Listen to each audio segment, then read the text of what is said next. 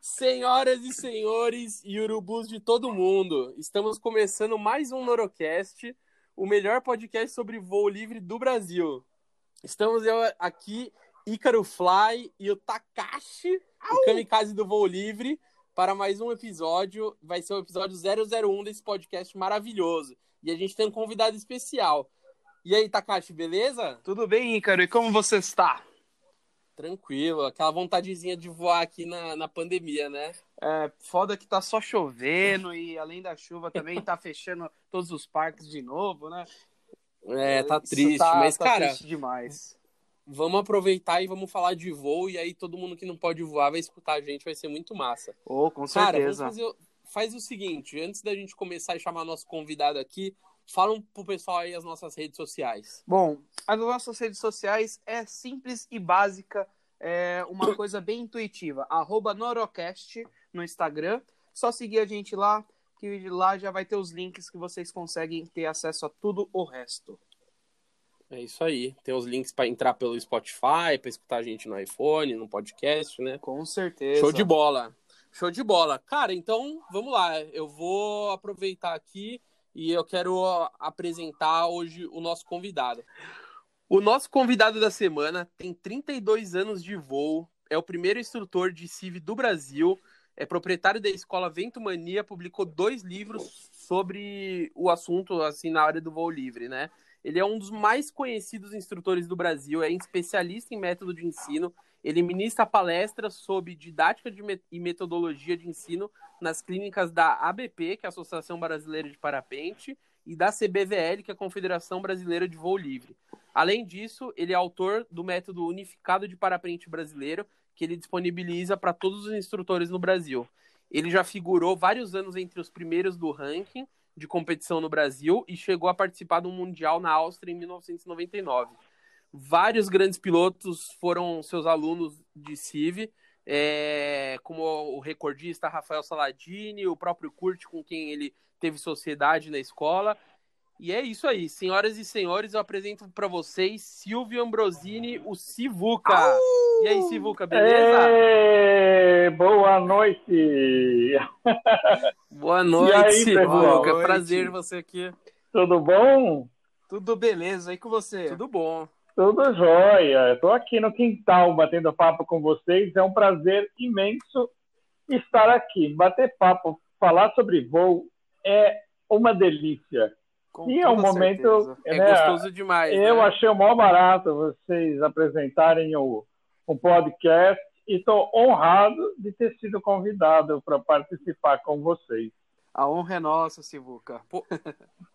A honra é nossa, pô. Você vai ser aí o. A gente já fez o projeto piloto, que foi o primeiro episódio, né? O episódio zero que a gente chamou. Mas a ideia é sempre trazer pessoas feras do voo aí, como você, para ajudar a gente a compartilhar informação pra galera e a gente aprender também é, muito sobre o voo, cara. Essa é a principal missão aqui do Neurocast. Muito bom, né? Todo mundo tem informação, todo mundo tem histórias incríveis para contar. E quando a gente consegue transformar essas coisas num, numa, numa, num veículo de comunicação, é tudo de bom. Pô, Sivuca, muito legal. Obrigado aí pela, pela participação, pelo seu tempo. Conta um pouquinho pra gente, então, aí, é, rapidamente, quem que, é o, quem que é o Sivuca, qual que é a história dele no voo livre, quando que começou até hoje, o que, que você tá, tá fazendo por aí nesses dias de quarentena. Conta um pouquinho aí sobre você, pro pessoal te conhecer melhor. Muito bem. Bom, é, quem, quem não sabe, né, é, eu comecei a voar em 1990, foi.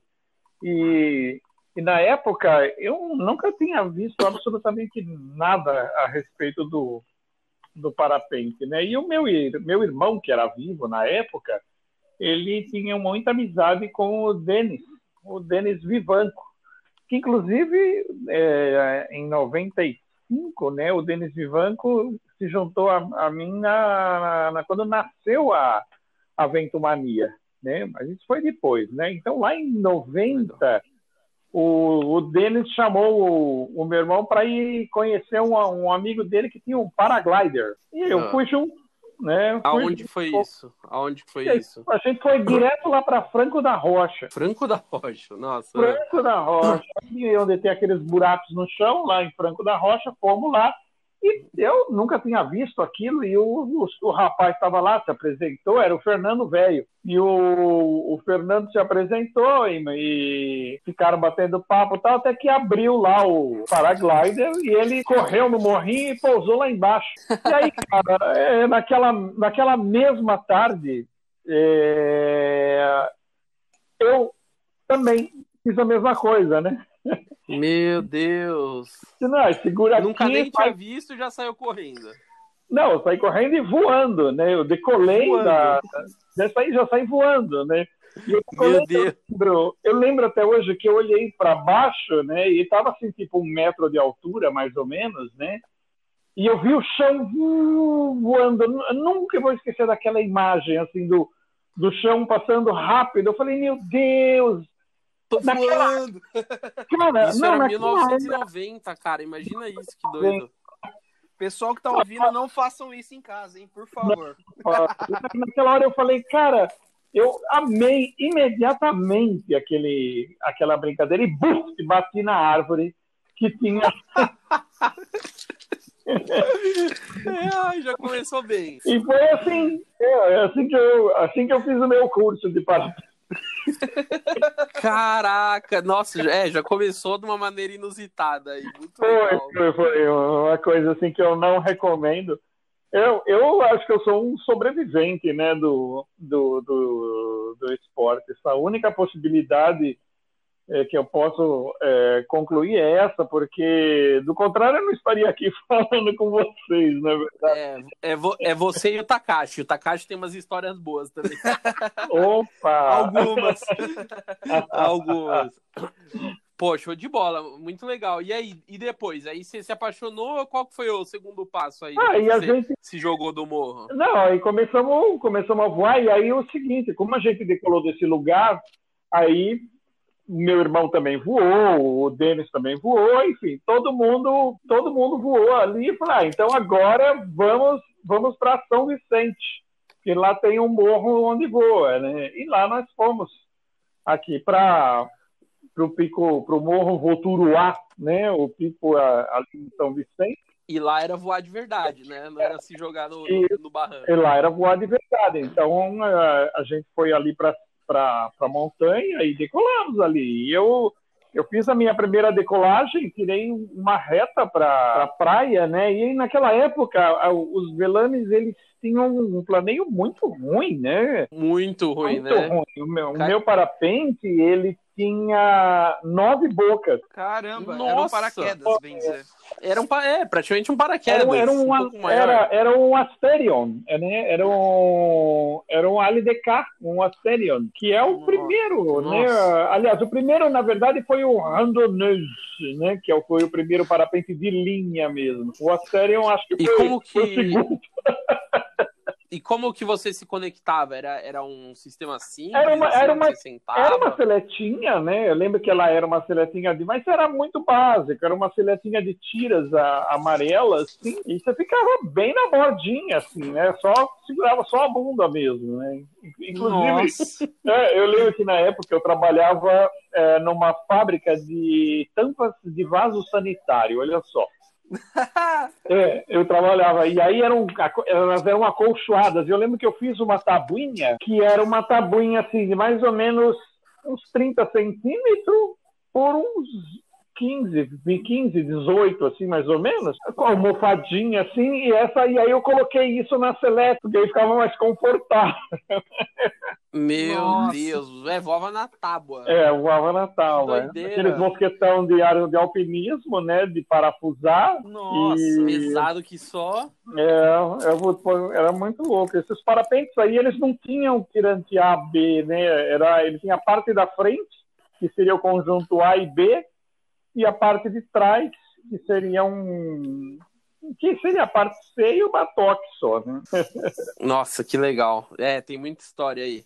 Pô, muito bacana. Então, anos e anos. E hoje vou de, vou de nave. Ah, hoje voa de nave. Mas você sabe que eu, que eu, eu eu, eu voei a vida toda com parapente de competição, né? Desde o. A não ser meu primeiro parapente, que foi um intermediário mesmo, que esses parapentes aí que a gente voava, eles eram de todos, né? Sim, é, sim. Eles Era eram de todos. comunitário. É, então, Era. é, aí era, e era assim, eles, a gente dividia os parapentes. Que, ah, com qual parapente você vai voar? Não, eu vou voar com o azul. Ah, então eu vou com o vermelho. Ele não É. tinha nome, né? Hoje a gente Não tem, tinha né? nome, não é, tinha hoje, A, B, C. Hoje é, é o índice, né? Com nomes, letras. Né? Naquela época as não, era o parapente sim. vermelho, o parapente amarelo e o parapente azul. Você escolhia pela cor. Escolhia pela cor. né?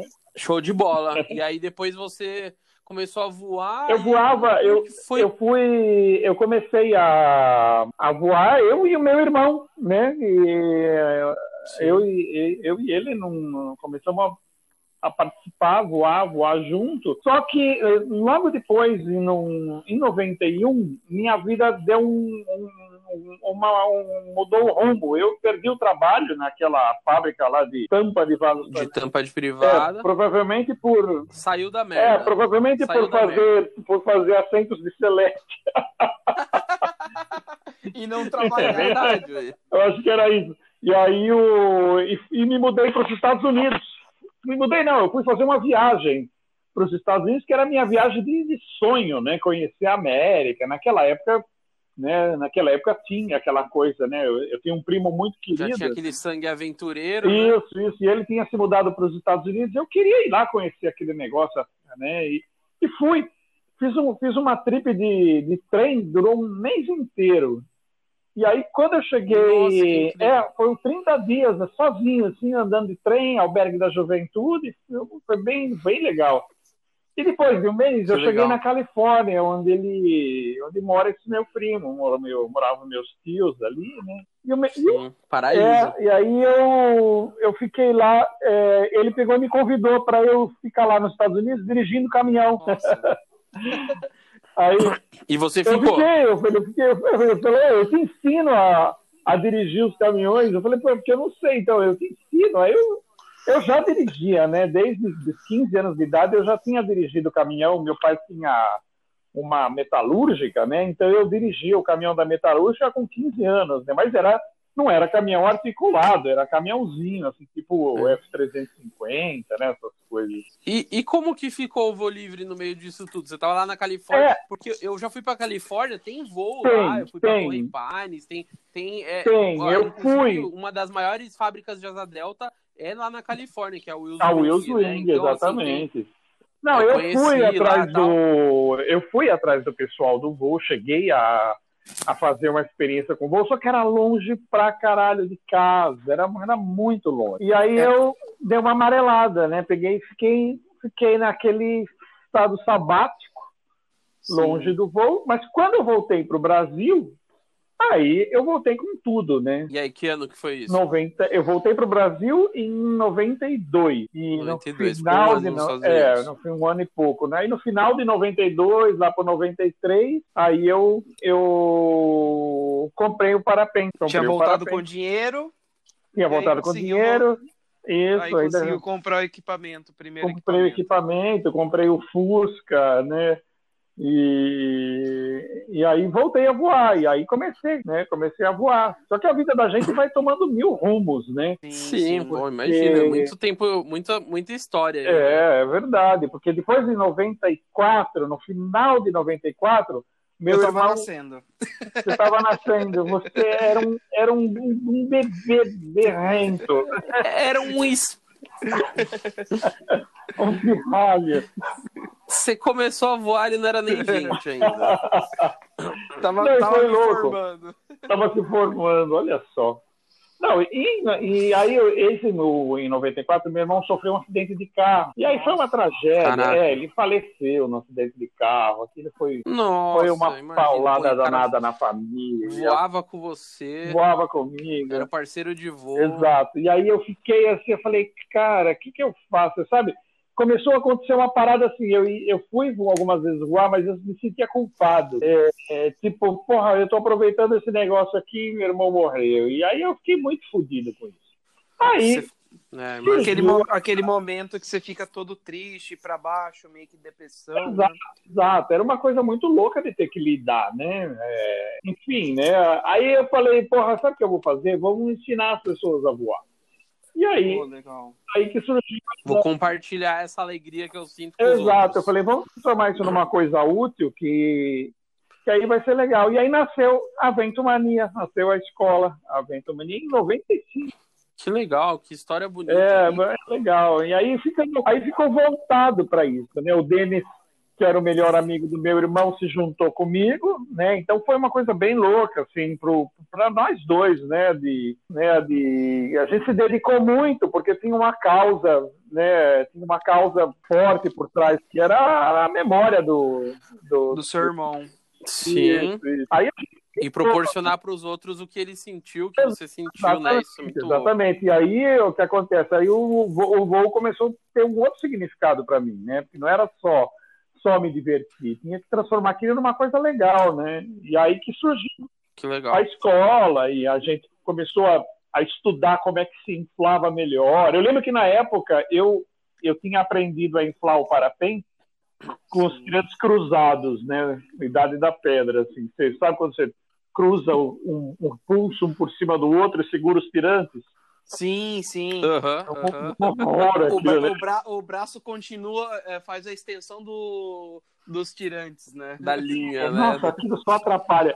Aí, eu, mas era assim que eu tinha aprendido, então eu inflava assim, né? Aí eu falei para o Denis, falei, Denis, a gente não vai ensinar as pessoas a inflar desse jeito, isso é muito ruim, isso. Vamos, vamos descobrir um outro jeito. E aí ficamos. E eu fiquei no, no, no morrinho e comecei a, a, a, a, experimentar e tal. E, e, eu tinha visto os gringos também, né? Que uh, também. Como eles faziam, faziam lá fora. Aí eu falei, vamos fazer com uma mão só. E aí a gente usou a, uma mão só segurando os dois pirantes. Sim. A, né, a, mão do, por exemplo, a mão direita segura o pirante dos dois precisar, uhum. e a esquerda ficar pendurada do lado assim para dar um totó no freio. Como é, o, como é hoje em Olha dia, que né? louco. É. Como é hoje. Então, você, você pensou nessa técnica lá, lá, atrás, teve que pensar sozinho numa coisa que para hoje a gente é automático, né? Automático, o... automático. Eu, eu lembro que era engraçado, porque eu conversava com algumas pessoas e mostrava, né? E os caras, não, você tá louco, né? Não foi assim que eu aprendi. eu é muito difícil, né? É, quando você quer mudar uma coisa, né? Mas eu acho que assim. Eu imagino. Eu acho que por mais que, que a gente faça as coisas de um jeito, sempre tem que ter um, um, um jeito melhor de fazer. Porque não é porque aquele é o teu jeito que é o melhor jeito. Não é verdade? É verdade. Com certeza. Pô, e, e me, me conta uma coisa: como que chegou de ter uma escola para ir para o Mundial na Áustria? Conta como que você chegou nisso aí? Óbvio que você foi um dos precursores, mas como que chegou nessa história? Bom, eu tinha escola, mas o, o cenário da, da competição é, logo, logo em seguida, naquela, naquela coisa de, de meio perdido no, no, no mundo do voo, né? Eu comecei a me dedicar à escola e aí eu fui me convidaram para ir para Valadares, porque ia ter o Campeonato Brasileiro. E eu fui, né?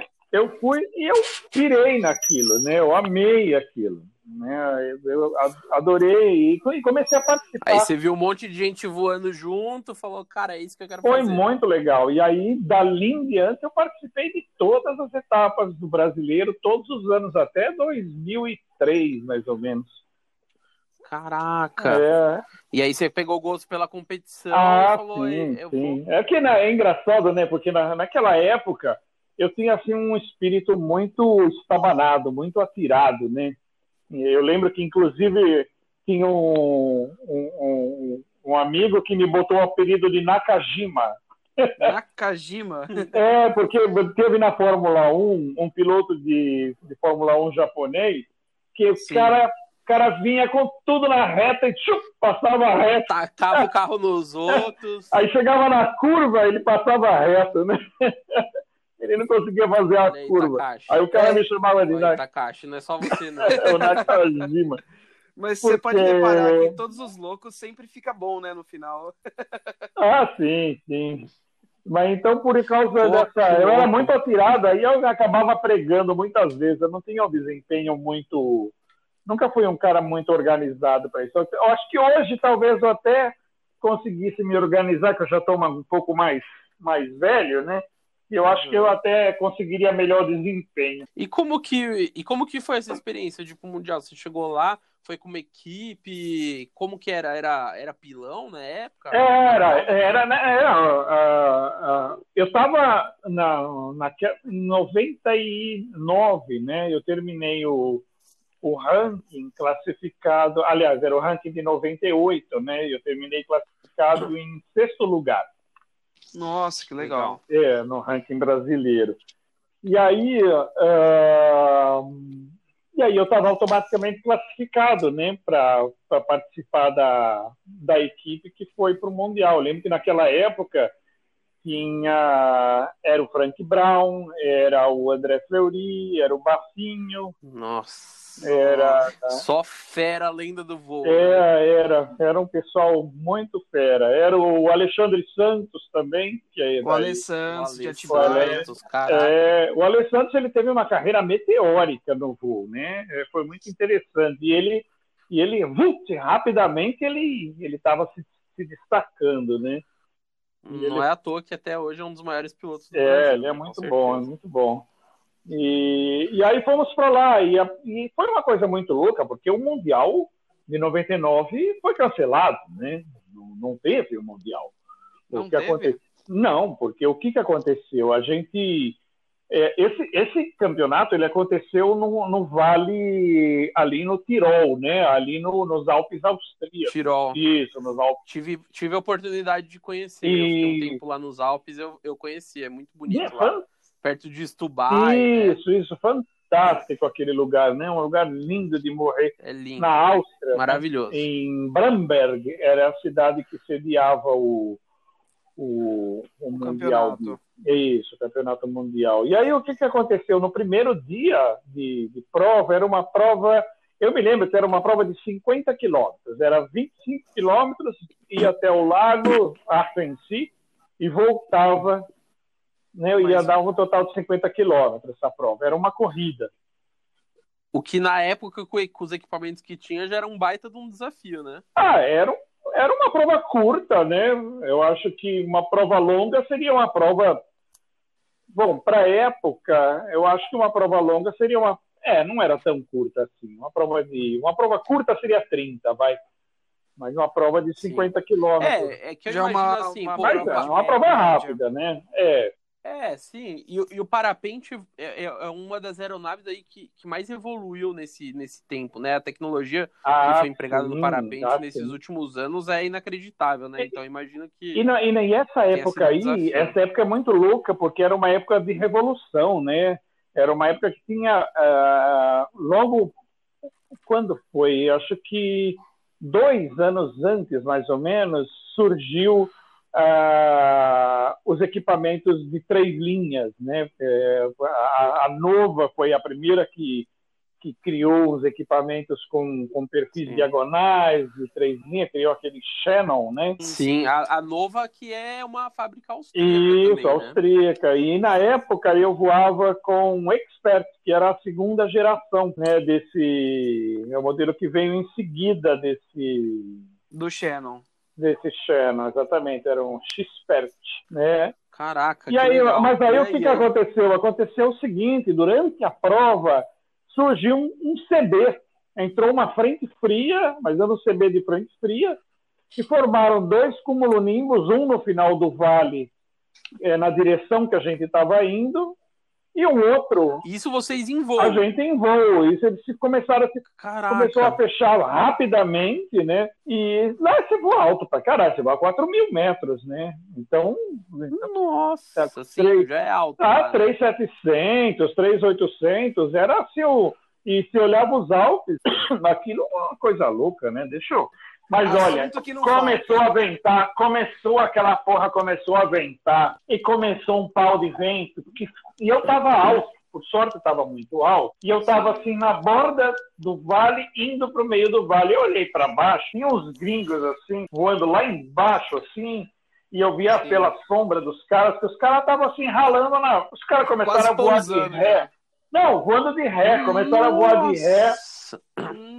Nossa. E, e, eu, e eu lembro do gringo que saiu assim rolando numa. Tinha um, tinha um descampado de gelo, assim, de, de neve, né? Cara, o cara saiu capotando naquele troço. Eu falei, nossa, cara, que coisa mais. Show de trash. horror você vendo lá de cima. E fui indo pra frente. Você nunca Show... tinha voado lá. Show de horror. Meu, não... o que que tá acontecendo aqui? Show de horror. Negócio total. É aquela maior ventania, a ventania empurrando os caras. E eu consegui chegar no meio do vale, né?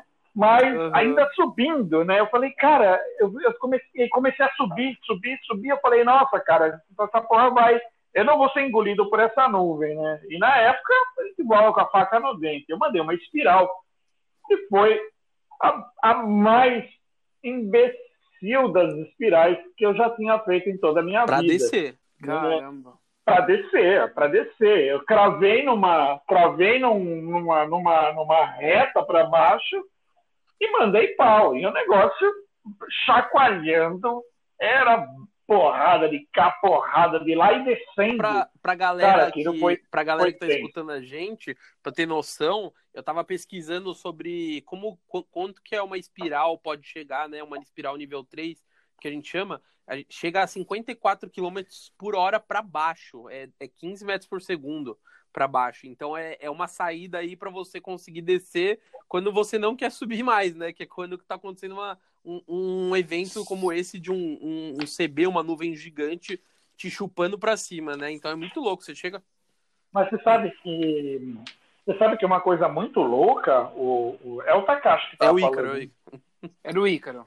O Ícaro. É o Ícaro. Então, Ícaro, sabe uma coisa muito louca? É que no Vário, o Vário, eu, dei uma, eu dava umas olhadas pro Vário e ele batia no 13. Nossa! 12. Quer dizer, Deus. porque.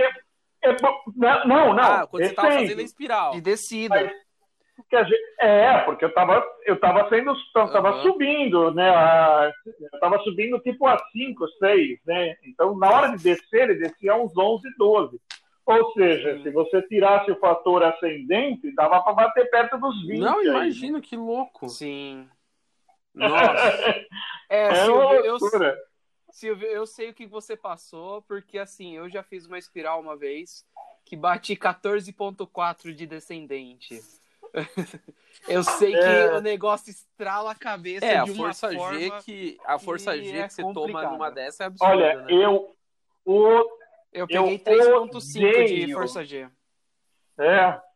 é. eu odeio, odeio espiral. É, é assim, uma, uma coisa detestável. Acho que pior que espiral Acho que nada é pior que espiral. É muito louco, às vezes parece que a cabeça vai é explodir, é, né? É, e é, e é, uma coisa que é diferente de você fazer acrobacia, fazer um looping, um SAP, sei lá, alguma coisa assim, fazer um movimento harmônico, né? Agora você cravar numa porrada de uma manobra dessa. Mas você sabe como é que foi minha primeira espiral? Conta aí. Ainda não. bem que não foi essa, né? Essa foi engraçada. Não, não foi essa. Na verdade é a segunda, né? Porque eu estava no lift ali na, em São Vicente, meu irmão era vivo, e eu uhum. tinha, na época, eu tinha uma câmera de filmar, chamava M8, é uma câmera de filmar VHS. Nossa! Né? Tá ligado? O tamanho maior que uma caixa de pizza, assim. E você e aí eu falei, isso? Eu vou, eu voava, eu levava isso. Mas aquele dia eu falei pro meu irmão, eu falei, ó, eu vou vir aqui, eu vou vir aqui no LIP e você me filma, que eu vou fazer um curvão, né? um curvão. um curvão. Aí eu cheguei assim no lift e mandei a mão embaixo, né? E ele entrou. Uhum. Entrou, Nossa. entrou, e aí passou do ponto, negativou e eu me enfiei no meio Meu das árvores. Meu Deus, caraca. Oi, Takashi, não é só você não que faz essas doideiras. Tá vendo? Tá Olha, vendo, eu nunca consegui, eu, eu nunca consegui negativar e ficar na árvore. Ficar na árvore, sim. Ainda não tentei sim, isso. Foram todas. Eu terminei na. Não, alto. precisou vir bombeiro e tudo, né, para me tirar dele. Pô, e aí, só, só concluindo aqui, então no Mundial rolou o CB, nessa daí todo mundo saiu correndo. Como que acabou essa história aí? Como que foi o final? O des... Não, aí veio o CB, todo mundo saiu correndo, e aí no, no dia seguinte, chuva. chuva.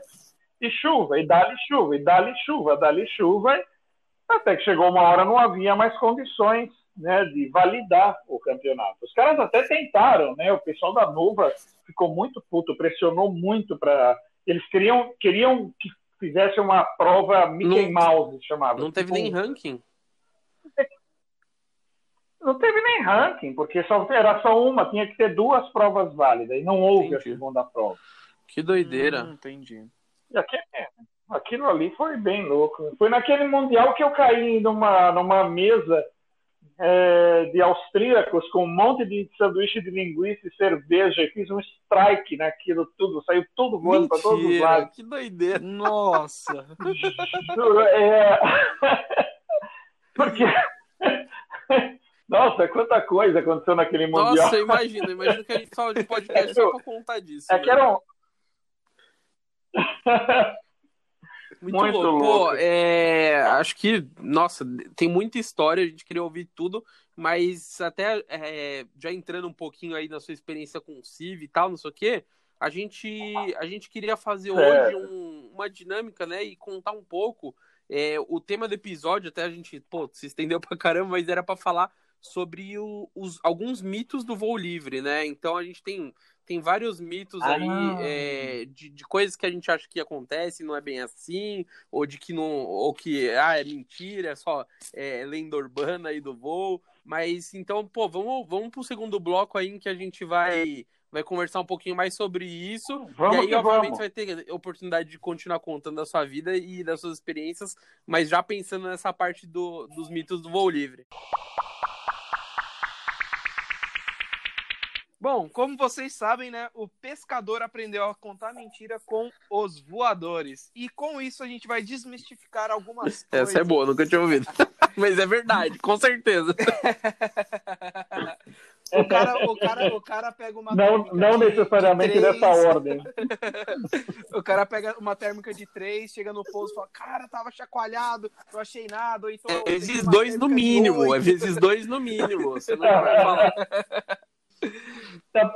Você sabe que eu, que eu acho muito divertido é que o cara ele não pega uma. Ele, ele, ele pega uma térmica, se você for pegar uma térmica de 3, não é Sim. 3, é 3.2. Claro. Você vai até o. eu não entendo por, por que, que os caras gostam desse maldito ponto decimal que, tem... que não faz diferença nenhuma. É, não, não, era 3.2, 5.4. Eu falei, ai, show, tá show. Mas, pô, fala aí, fala aí, Takashi, show. qual é o primeiro mito do voo que a gente vai falar aí e pedir a opinião do, do Sivuca? Bom, o primeiro mito. Quem troca de vela para uma mais avançada. Pô, é verdade melhor. isso daí, não é verdade? Eu troquei, eu tenho uma velinha de escola. Se eu pegar uma vela de competição, eu não vou voar muito mais. Você vai se transformar num super, super piloto. Já pode ir pro PWC, já pode ir pro PWC. Piloto. Conta aí, Sivuca, o que, que, que, você acha sobre essa afirmação? Super é piloto. É não? É muito engraçado. Essa afirmação, ela, ela é muito engraçada, né? Porque porque, mas é muito humano isso, porque o que, que acontece? O ser humano ele tem uma parada que é o seguinte: ele, ele gosta de botar a mão na coisa. Ele quer, ele, ele não, né, ele tem que mas eu tem, tem que ter um, um objeto concreto para ele confiar, porque quando você fala em, em desenvolver a técnica de pilotagem, em aprender, enfim, aprender teoria, se crescer como piloto, isso é um conceito muito abstrato, né? Uma coisa difícil de medir, é uma coisa, como é que eu vou crescer como piloto, né? Então, que aí você fala, o que, é, que tá fazendo então, essa abstração, melhor não, né? Exato, o cara não consegue medir, né? Agora, para trocar de vela é mais fácil. Não, eu saí da vela é, Baby, Baby C né? Eu passei para vela boy B. Sim. né? Então o cara, o cara se concentra muito mais em, em na, na, parte concreta do negócio. Então é, é uma falácia, né? Porque primeiro que você, é, você eu, eu só considero que você estaria apto para trocar de parapente se você de fato domina completamente aquele seu parapente é atual. Então acho que essa é, é, é a primeira lição. Essa é a né? primeira né? coisa. Você, você está completamente confortável é a primeira lição, com o seu né? equipamento atual, né? Que você... Completamente confortável, né? Para o seu equipamento atual e, e voando pra caralho, né? Com o seu equipamento Pousando atual. bem, né? decolando então, bem, é... né? Não cometendo nenhum erro. Quer dizer, você tem que já ser um, um piloto completo né, para você poder passar para o seu segundo para Muito legal. Eu acho que eu acredito, é, entrando um pouco nesse assunto, eu acredito assim que é, a galera, a galera evolui o equipamento, né? Mas esquece de evoluir o piloto. Primeiramente, evolui o piloto. E que nem o Ícaro falou, ah, tem que pousar bem e decolar bem. Eu não acredito que assim, sem erro. Sim, é, sim. Erro é humano. Porém, o mínimo de erro possível, né? Você saber o que você fazer. É, caso você tá voando, você toma uma assimétrica, você sabe consertar, um front, você sabe consertar, se ela engravatar, você sabe sair daquela situação e sempre e, com segurança. Eu, pô, né? acho que é isso mesmo, tem que ter todo esse conforto e com, até complementando, acho que eu tenho uma história engraçada sobre isso, muito legal, que é quando eu ainda voava de asa delta, né, quando eu come, antes de começar a voar de parapente, quando eu só voava de asa delta, o meu instrutor uma vez pegou a minha asa de aluno, né, de saída de escola. E é uma asa que a gente chama aquele bacalhau, Sim. né? Então, e aí um dia ele pegou para voar nela, falou: "Não, deixa eu testar, ver aqui como tá". E meu, eu sou mais pesado que ele, ele tava fora do peso, tal, não sei o quê. E aí ele pegou, decolou, foi embora, me deu a chave do carro. E aí quando ele pousou, me ligou, eu tava em Atibaia, ele falou: "Ícaro, pousei aqui em Avaré".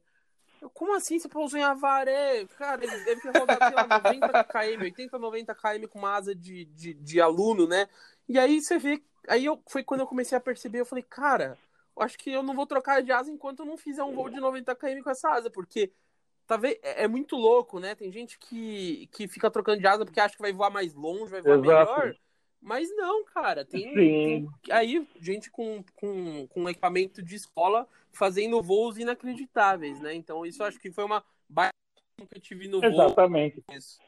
Mas Sim. tem dois aspectos aí, né? Porque, ah, é, porque é, o, o que, que acontece? Os equipamentos eles estão é, cada vez que você passa de categoria você aumenta o perigo né você aumenta o nível de risco Sim. então então o que, que acontece você termina eu, eu, eu conheço muitos pilotos terminaram encontrando problemas então o que, que acontece o cara o cara acha que já está legal ele passa para uma outra categoria e aí o cara começa Sim. a voar assustado. E aí a, o desempenho do cara cai. Cara, então o que acontece? Com certeza. É, ele troca por um parapente que tem maior desempenho e passa e a voar menos. segurança, né? Porque você sempre essa, essa é sempre uma troca, né? É, exato. Performance versus segurança, né? É, é, porque o cara, não, o cara voa, ele voa com o cu na mão, né? Ele voa com o cu na mão porque ele não tinha habilidade suficiente ainda para trocar. Aí ele troca e aí ele fica se cagando e termina é, termina voando menos do que antes. E aí aí aí é aí a coisa mais patética ainda é, é, é, começa agora, que aí ele não tem coragem de, de recuar, de recuar, exatamente, porque aí como é que ele vai ficar né, na, no né, círculo aí, de amizade? É, não, é, tem, uma, tem a, a, um problema que, que chama-se masculinidade, é, masculinidade tóxica, né? Sim. Então, é, então ele precisa, agora, agora ele. É questão ele, de honra. É uma questão de honra. Então o cara fica com aquele parapente até que ou ele desaparece do esporte, sai por a porta do lado de um lado. E, e, é, e o ser humano é vaidoso é, e voador é mais vaidoso ainda, parece, às vezes, né? É, é uma briga de ego muito grande, né? É ruim de falar isso do nosso esporte, mas é, é a realidade. Muita gente tem um ego lá em cima e não É isso aí. Vamos voar com segurança. É, não é Pô, mas muito legal. Acho que você deu uns ensinamentos bem, bem bacanas aí. E realmente, acho que concluindo aqui, a gente não tem que trocar de equipamento com segurança, sempre o instrutor perguntar para ele o que, que você acha, né? Toma opinião às vezes de fora, não. É óbvio que você tem que estar bem com, consigo mesmo, mas se você tiver um instrutor te acompanhando nos voos, não custa nada perguntar para ele. E aí eu acho que a gente já entra até no segundo mito aqui, que existe aí o, o que é, é, o CIV é simulação de incidente em voo, né? E aí, Incidentes um dos mitos que a gente tem aí é que fazer CIV é perigoso. Então, conta, conta um pouquinho o que, que é o CIV e se é verdade, se é perigoso mesmo, porque, querendo ou não, você faz manobras, né, no CIV e, e você treina alguns incidentes, né? É, pois é, pois é. Você sabe que eu tive o primeiro contato com o CIV na minha vida em 95, né? Caramba!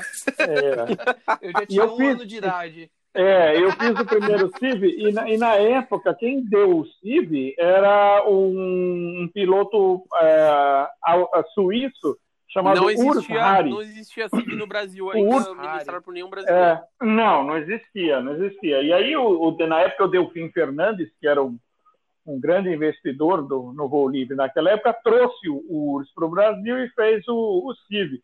E foi muito louco, porque o que acontece? Aquele cara veio e desmistificou, assim. Na caruda. Nossa, minha cabeça, assim, teve. Sabe quando você. Dá nó?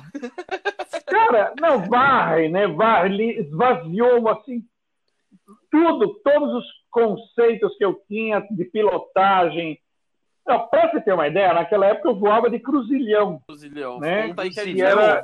É, o cruzilhão é uma tira diagonal. É, é, olha que loucura. Imagina uma tira diagonal, uma tira uhum. diagonal que sai dali uhum. da região do Mosquetão, Sim. atravessa, descendo e vai prender lá perto da sua perna, do lado Nossa. oposto. E vice-versa, né? E uma tira uhum. do outro lado também, forma um X.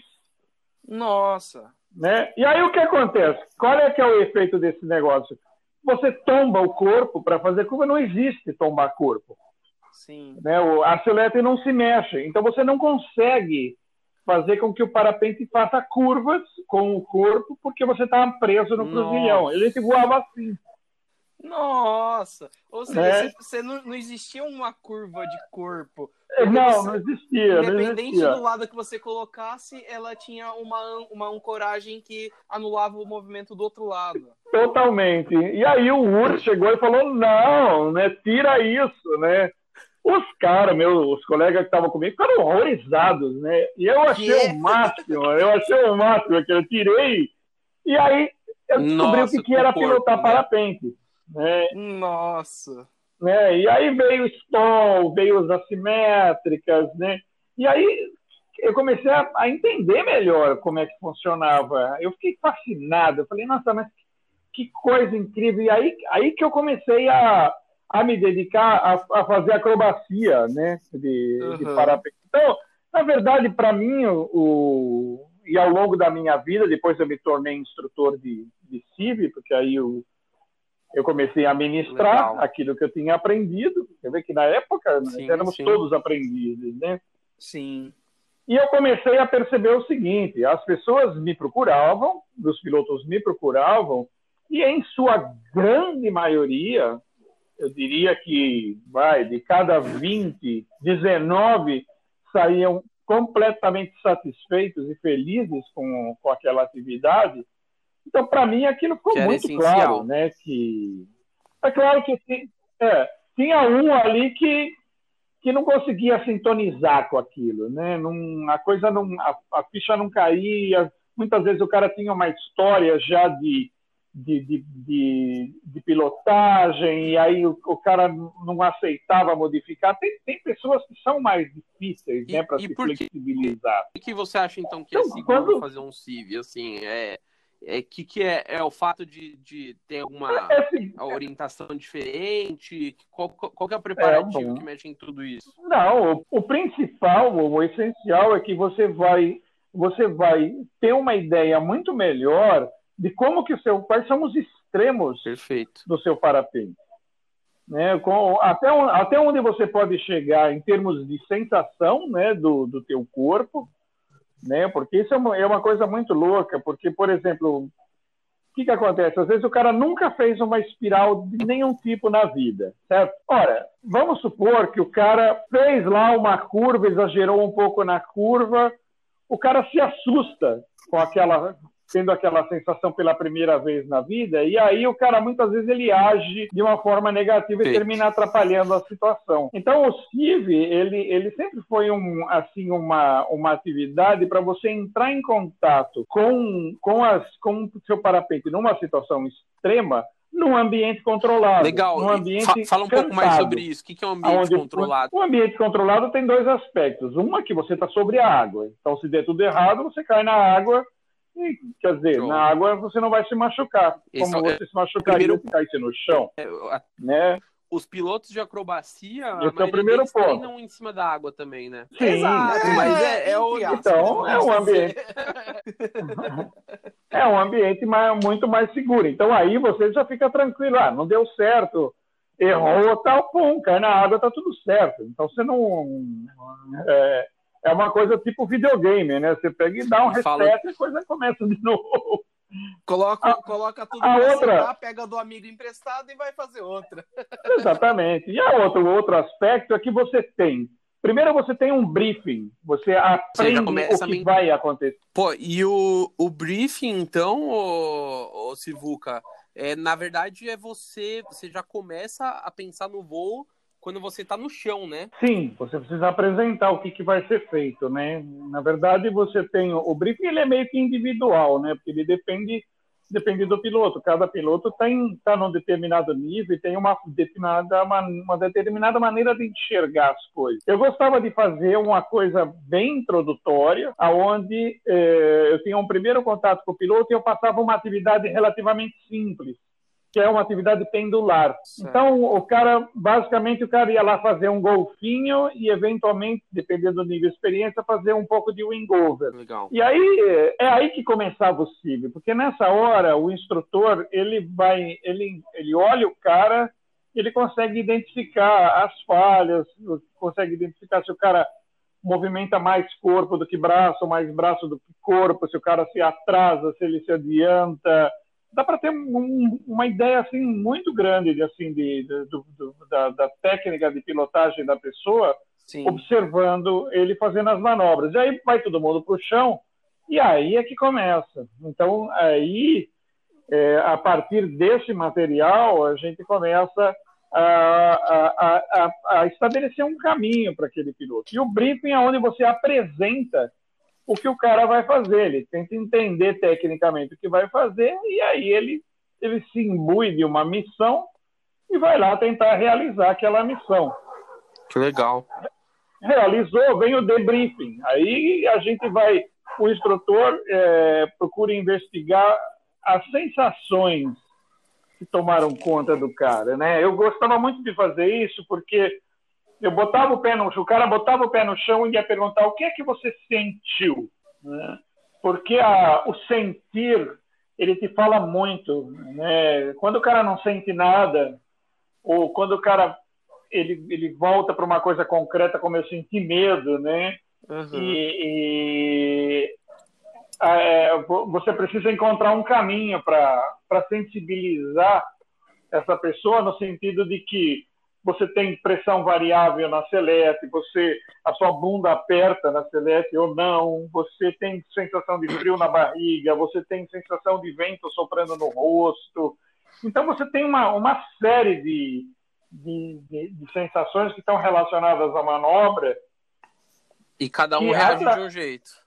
Cada um reage de um jeito, mas o que acontece a partir do momento que você se torna capaz de sentir o que você está fazendo, você também se torna capaz de compreender o que você está fazendo.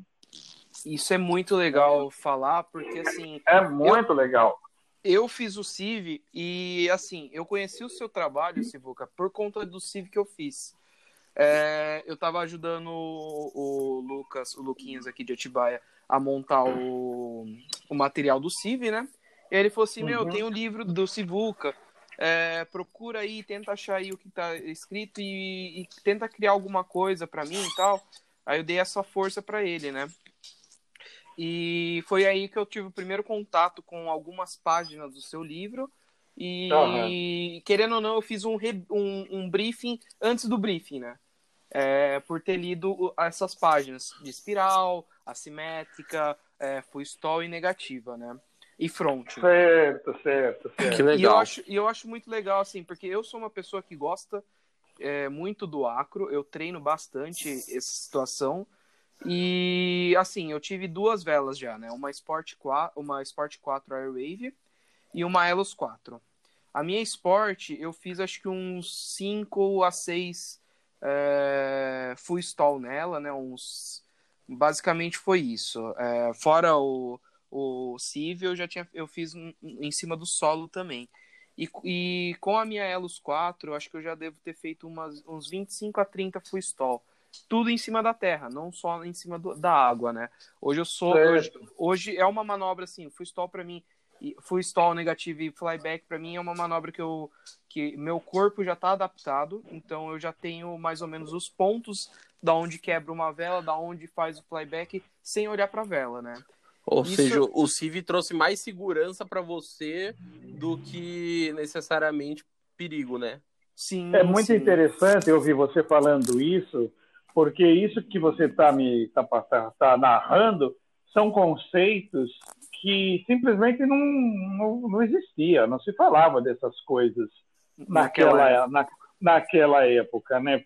Flyback, é, eu, eu, lembro que quando o, o, o Walter Rosmiller teve no Brasil, ele fazia ele fazia um um flyback fantástico, né? E a gente não sabia que nome colocar naquilo, né? Então ele transformava o borda de fuga em borda de ataque. Né? Era uma, voava era, de costas, um né?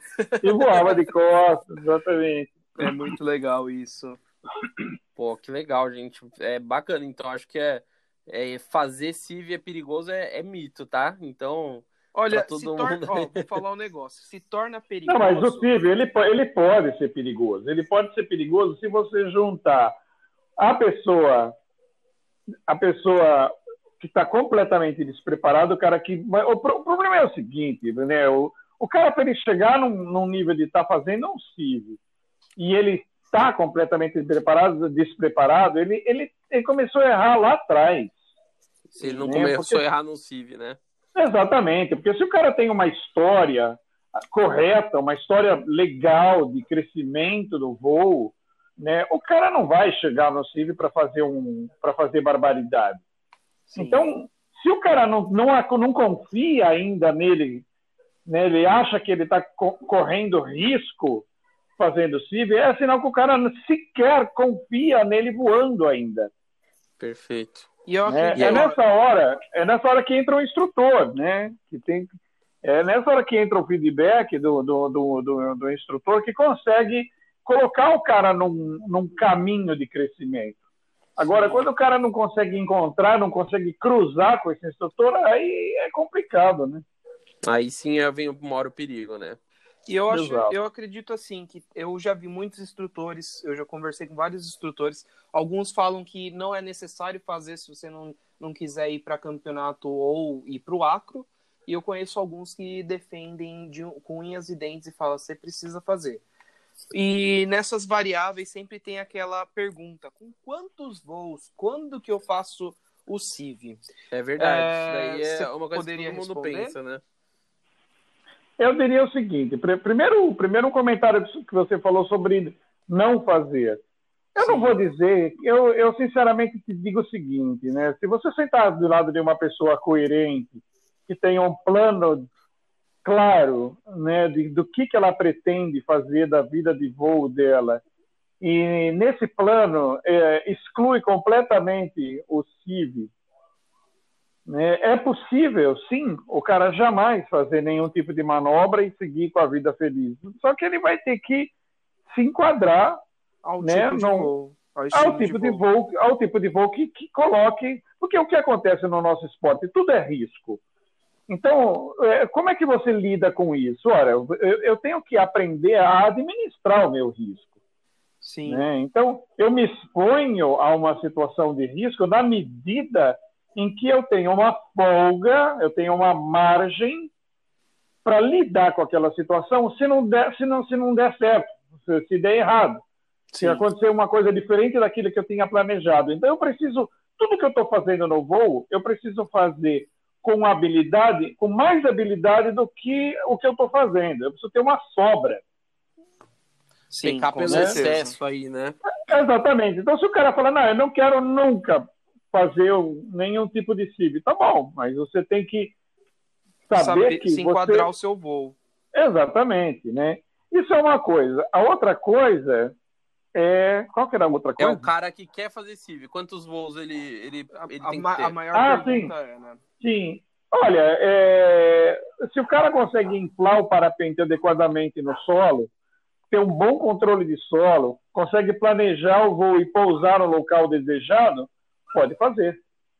Legal. É, eu, eu queria completar um, essa, essa fala do Sivuca. Assim, poder fazer eu acho que também pode. Mas eu acho legal a dinâmica do CIV quando você já, já, já sabe mais ou menos o que, que é uma pendulagem, o que, que o corpo auxilia no seu voo.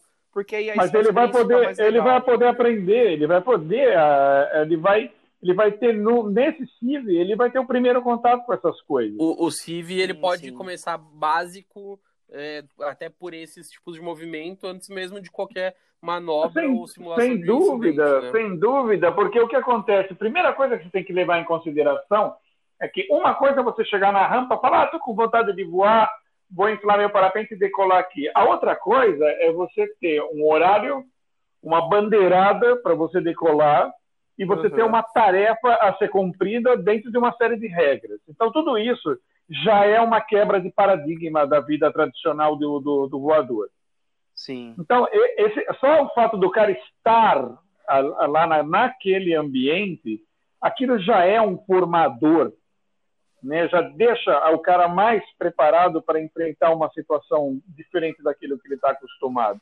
Então não Sim. há a menor dúvida que mesmo um cara muito novo, mesmo um cara que não tenha, só o fato do cara ir fazer, um, fazer alguns voos, fazer alguns pêndulos, de repente fazer um pequeno colapso, de repente fazer um pequeno giro controlado, é, fazer um, um, orelhão, uma orelhinha, sei lá, de repente um baseball, né? Só isso é, já é assim um, um, um tremendo desmistificador. E uma vez, você des, uma vez você desmistificando, né, você vai você se sentir mais à vontade. Exato, e você se sente mais à vontade. Então você cresce mais rapidamente. Porque e aquele... Desculpa te cortar, que... Diga. É, Sivuca, mas eu acredito assim, voltando um pouco do assunto de vela, de um equipamento novo, trocar de vela, e juntando com o CIV, você vai colocar à prova a, homo, a homologação da sua vela. Quando você faz um, uma assimétrica, uma assimétrica, você vai saber quanto de quanto que ela vai girar até ela reabrir na, na configuração, o que que você vai, o que que ela passa, o que ela não passa, o que ela aceita, o que ela deixa de aceitar numa vela, né, de comando. É, e é... eu acho que isso é muito legal, porque aí você como piloto cresce e você com, com conhecimento de, de do seu equipamento também vai crescer, né? É, você sabe o que acontece? Eu gosto muito de chamar a atenção para o piloto. Por exemplo, eu percebi o seguinte: é, alguém, algumas pessoas já passaram pela experiência de, por exemplo, sei lá, o cara sofreu um colapso, corrigiu, aí a vela abriu e o cara não sabia para que lado ele estava indo. Sim. Né? E às vezes o cara puf, bateu até na montanha. Né? Sem então, saber o que está fazendo. É, exatamente. Então, o CIV, é, eu chamava muitas vezes a atenção da pessoa, você vai, você vai executar uma, uma, uma manobra, mas você tem uma rota. Então, lá no horizonte, por exemplo, tinha lá um, uma montanha ou uma, um, uma cidade, ou um, enfim, uma, uma torre, torre, uma de, torre. uma torre de alta torre. tensão. Então, você vai mirar na torre de alta tensão e você vai realizar o pêndulo. Sim. Então, o cara realizava e aí ele descobria ali mesmo que ele tinha a tendência de dar mais comando do lado direito do que do lado esquerdo, por exemplo. Sim. Né? Aí o cara fala, porra, nunca percebi isso, né? Então o cara começa, ele começa a, através dessa, dessa simples informação, que na verdade nem precisaria de um CIV para isso, para isso que eu estou falando agora, Uhum. mas a- através desse simples detalhe, o cara já começa a se tornar mais capaz de, é, de, de- de corrigir, de, de, de fazer um tuning né, na, na, na pilotagem dele mesmo. E Fazer ele um voo mais cria, seguro, né? e cria intimidade com a vela dele, né? Exatamente. Muito exatamente. legal. Pô, pô, gente, eu só vou prosseguir aqui porque a gente tá falando bastante. O pessoal vai cansar de ouvir falar da gente, mas é, tem, tem mais uns pontos aqui que eu quero passar antes da gente finalizar. É, Bom, vamos lá, então. Tem, tem mais um mito aqui que eu acho que é é legal Posso da gente falar? falar? Pode falar, fica à vontade, cara. Esse Isso daqui daí- eu acho que é um, um, um mito, assim, muito, mas muito legal. Muitos anos de voo, sou foda. Mas voa pouco e treina pouco. tipo, eu tenho 30 anos de voo, mas eu tenho 30 voos, um voo por ano. O que, que você me fala? Você é profissional? meu. Puta, você sabe que é engraçado, né? A gente. Você sabe que eu me meti numa roubada recentemente, né? É, eu tive o ano passado. O ano passado? O ano 2020? passado. Não, o ano retrasado. Não foi 2020. 2019. 19. Eu É acho que que tá não, passando foi, rápido não, pandemia, né? foi, foi o ano passado. Não, foi o Foi ano no meio da, passado pan- mesmo. da Eu tive em Montes Claros, eu tive em Montes Claros, né? Sim. E o que acontece, né? Eu tenho voado pouco, né? Eu depois que eu me tornei pai, é, a minha filha agora que ela já está começando a ficar maiorzinha, já está com 10 anos, então eu estou colocando colocar colocando as asinhas mais de fora e estou começando a me aproximar um pouco mais do Voltando ao esporte, voo, né? né? é, e aí o que acontece? Eu cometi um erro é, em Montes Claros, um erro importante. Uhum. Acabei me, me eu tive dificuldade para sentar na eu, eu fiz assim, eu decolei, né? Eu fui decolar e aí eu não consegui sentar na Celeste, na bendita Celeste. E a Celeste carenada, eu não conseguia sentar. E aí eu, eu tentei pescar a Celeste com o pé e Uhum. acabei acionando o acelerador. Nossa, eu já É, fiz isso, e- já. Cara, já fiz né? isso. Que cagada. E aí, na hora que eu meti o pé, a vela fechou no front, Sim. né? E Foi, isso foi em segundos, né? Eu tinha acabado de tirar o, o pé do chão. Tem- no aliás, front. tem até vídeo, né, desse, desse Tem, né? acidente. Tem sim. Deu uma Aí eu dei- circulada, né? Isso, aí eu dei uma, segura, uma segurada nela para ela, não- ela não saltar e buf, deu um cair sentado na, na rampa. Por sorte tinha um, era fofinho ali o gramado e não me machuquei, não aconteceu nada, né? Olha aí. Mas Só aquela dor- a- 32 aquela dor- anos de voo. Só aquela É. dor no, na cabeça, na... no cox, É, né? é, é. E, e você acha que foi pela frequência do voo? Foi desatenção? O que, que aconteceu? Eu, O que, que que é que o seu ensinamento disso? Eu tinha, eu estava, ah, eu tava quase um ano sem voar. Olha que Uhum. louco. Estava quase um ano sem voar. Então eu cheguei na rampa, todo aquele monte de gente batendo papo, tal, e eu eu tenho assim um procedimento meio sagrado que eu preciso dedicar um pouco de, de, de- silêncio pessoal ao ato de voar. Então eu preciso Legal. chegar na rampa, me afastar das pessoas, sentar num cantinho, dar uma analisada, tal. E naquele dia eu não fiz nada disso, né? Naquele dia eu cheguei super popular, batendo papo com todo mundo, Aham. aí, galera, tal, e saí, saí voando. E, e cometi essa, essa falha, né, por excesso de confiança. Sim. Olha que Né? louco. Eu estava assim, tô crente que eu estou dominando tudo, e de repente, como de cometer um, um, Um gafe. uma, uma lição. deusa, né? Então é muito louco, porque por mais que você seja experiente, por mais que você seja um piloto hábil, que tenha aí né, voado para todo lado, voado centenas de quilômetros, você jamais vai estar imune a fazer uma cagada que poderá varrer você da face da terra, inclusive. Sim, sim. É Então, aquele, ne- aquele negócio, né, Sivuca? É, a nossa atenção sempre tem que estar ativa ali e o excesso de confiança sempre abaixo, né? A gente sempre tem que estar Exatamente. ali com, com aquela coisa, meu, agora é hora de decolar, vou me concentrar. Independente se você tem 10 voos ou se você tem é, mil voos. Eu acho que todo voo é um é, voo diferente. E você sempre tem que estar ali no momento seu ali, né? E, e, saber, acho que esses procedimentos, essas regras que a gente tem com a gente mesmo, então do check-up e tal, essas são coisas que a gente tem que fazer sempre, né? É um, é um, hábito que às vezes pode ser que a gente perca porque ficou um tempo sem voar, mas é, acontece essas coisas, né? Então, é, é de repente, se você tivesse se concentrado um pouco, chegado na rampa, tido o seu momento, falar, eu tenho que fazer isso, o vento tá assim, talvez não tivesse acontecido, né? Mas é aí que entra justamente a questão da pergunta, do, do, do, do mito, né? Que é o cara, o que acontece? O cara, se ele voa com pouca frequência, né? Toda, tudo, tudo precisa ser recapitulado. Agora, Sim. se o cara voa frequentemente, né, ele, ele, ele, ele consegue criar, ele consegue automatizar essas ações de uma maneira mais eficiente, ele consegue ter mais intimidade com o equipamento. Se fica muito tempo afastado, você volta, demora para você para você recuperar o tempo perdido. E para quem está começando, para quem está começando, isso é mais grave ainda. É, então, é, algumas pessoas, por exemplo, o cara se aproxima do esporte e ele fala assim: ah, é, o voar de parapente vai ser meu novo hobby. Tá, que é? lição. É? Ó, vamos, vamos até entrar nisso daí, porque a, a quarta, o quarto mito aqui, acho que vai falar muito sobre isso também. Eu vou aproveitar esse gancho aí. Que é assim, uhum. o cara que decolou sozinho e ele fala, cara, eu, já sou, eu sou piloto, eu sei voar.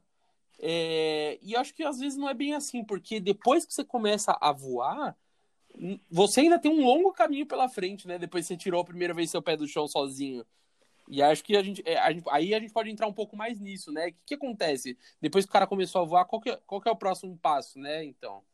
Você sabe que, que quando a gente começa a voar de parapente, a gente imagina que você tem duas grandes baterias junto com você baterias dentro, do, dentro de você, né? Uma, uma dessas baterias é a bateria técnica, né? É a bateria que, que vai alimentando a tua habilidade técnica. Ela vai se acumulando na medida que você vai fazendo exercícios, enfim, né, o tempo vai passando, você vai fazendo atividades no voo, você vai desenvolvendo a técnica. E você tem uma bateria chamada experiência. Então, a experiência, ela é cumulativa com o tempo. Sim. Então, o que, que acontece hoje em dia, né, que é muito comum? Os pilotos, primeiro que o, a, os velames são, são mais fáceis de serem pilotados hoje em dia do que era antigamente. Sim, então, com certeza. existe um, um, um conceito que o que, que acontece? O cara rapidamente ele se percebe com habilidade para lidar com o parapente.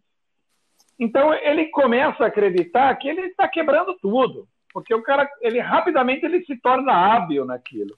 Perfeito. Só que a outra pilha, a pilha da, da experiência, ainda estava tá no vermelho ainda.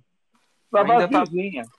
É. E você tem que ter as duas carregadas aí para voar bem. Você né? tem que ter as duas, exatamente. Porque se você tiver um, um, um grupo de pilhas ligadas e ligadas em, em, paralelo e uma tá ruim e a outra tá carregada e a outra tá, tá carregada, é, uma vai roubar a energia da outra. E vai, vai ficar ruim. É, então, é, isso eu acho bacana então... de falar. Eu acho legal de falar, porque assim, é, tem duas coisas, né?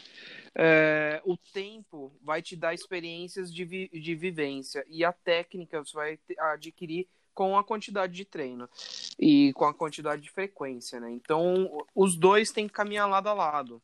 E, Exatamente. Assim, falando de equipamento, que você falou que hoje os equipamentos estão cada vez melhores e mais fáceis de pilotar, é, tem equipamento que equipamento de velas falando de homologação A, meu, se você fizer um espiral, um deep espiral, um espiral, um full espiral e largar a mão, ela vai ter uma quantidade de, de voltas que ela vai sair sozinha. Você tomar um front, você não precisa fazer nada que ela abre. Você toma uma simétrica, só deixar a mão pro alto. Se você não atrapalhar, ela vai voar sozinha. E a né? tecnologia tem ajudado bastante nisso, né? Então, é... isso, isso acaba dando uma, uma falsa noção de que o, o piloto tá hábil a, a voar. De Porque- segurança. Exatamente, sim. exatamente. A gente é obrigado a admitir que essa é uma desvantagem do avanço tecnológico. É verdade. Do, do, né? é, um, é um problema isso. Você entrar numa Tá bom. zona de conforto maior, né? Sim. Exatamente, exatamente. Muito show. Pô, gente, eu gostei demais desse bloco aí. E eu acho que o, último ensinamento aí é ouvir o Norocast, com certeza vai ajudar muita gente a voar melhor. aí, Eu tenho certeza, depois dessa aula aí do Sivuca. Vamos, Uhum. eu queria. Vamos, vamos tomar uma água e passar aqui pelo, pro terceiro bloco e o e último bloco? Vamos. vamos sim. Show de bola. Até daqui a pouco. Bom, voltamos aqui, né? Uh, Sivuca, é, primeiramente a gente vai agradecer muito você e queremos saber um pouco mais sobre os seus livros. Fala os livros que você tem, fala sua rede Ah, social, dá uma muito bem. rapidinha. Onde eu a pessoa consegue. escrevi. É, é, a, a- a porta de entrada é Ventomania, o meu site, que é o, é o, o site, era o site da escola, né, o ventomania.com.br, e hoje ele se transformou no site do autor. Ah, né? Show. É, Show de bola. Como eu não, não, não ministro mais os, os cursos da, da Ventomania, então terminou virando, porque esse é justamente o nome do segundo livro, que é o Ventomania, Uma Vida Voando de Parapente. Esse Ah, livro legal. Que legal. é, ele, ele, ele, ele narra é uma trajetória aí de 30 anos na, na, na vida do, do Sivuca, né? E foi interessante, o que é bacana desse livro é que eu, eu tinha um personagem, que era o Joãozinho. Aham. Famoso. É, e o, é, o famoso Joãozinho. E aí o que acontece? Eu criei o Joãozinho porque ele era um cara que se metia em altas roubadas e tal. E, Uhum. e aí ele tentava obter ensinamentos né, das, das, das encrencas que ele se metia. E, e, e aí então eu usei o Joãozinho nesse livro. Então o livro começa com, com, com uma narrativa do, do Joãozinho se aproximando do esporte.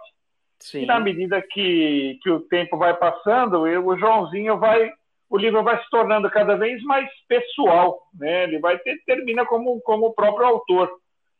Ah, legal. Legal. Não é, não é um livro técnico, né? É um livro bastante pessoal, mas Um é um livro que tem, tem muito ensinamento ali por trás, tanto técnico, né, de parapente, quanto da vida mesmo, né? Sim, Nossa, sim. depois desse, dessa- desse papo de hoje eu tenho certeza. Já. Eu não li, mas eu vou ler, com certeza. E o Ah, seu eu outro livro? O outro livro é o Voando de Parapente. É um livro técnico, é o livro é o livro da, da escola Ventomania, né? Que era, ele nasceu da, da apostila da, da escola, se Uhum. transformou num livro. Entre cada um dos capítulos é, tem um caos do voo. Só que esse livro está esgotado. Tá Eu esgotado. tô- Tem que colocar pra É. vender online aí. agora. Não, ele não está mais. Ele tinha o. Esse livro terminou o último exemplar da segunda edição de dois mil livros, né? Ele já vendeu duas Ah. mil cópias. E eu estou escrevendo a, a terceira edição. Estou atualmente com Que ela bacana. aberta no, no desktop, corrigindo, Olha né? Tem, tem Show. vários pensamentos ali que estão antiquados, tal, que Ah. já está. Quando estiver tiver- atualizando, né? Quando É, ele então. estiver disponível, manda pra gente que a gente divulga aqui na, na Não, rede social do vamos Norocast. fazer diferente. Ô, Ícaro, vamos fazer diferente. Quando tiver pronto o terceiro livro, ele, Ele volta- ele volta aqui para Volta do falar livro. sobre o, o terceiro livro. Tá fechado por mim. isso. Se ele Mas, aceitar gravar com a É, gente. é isso aí.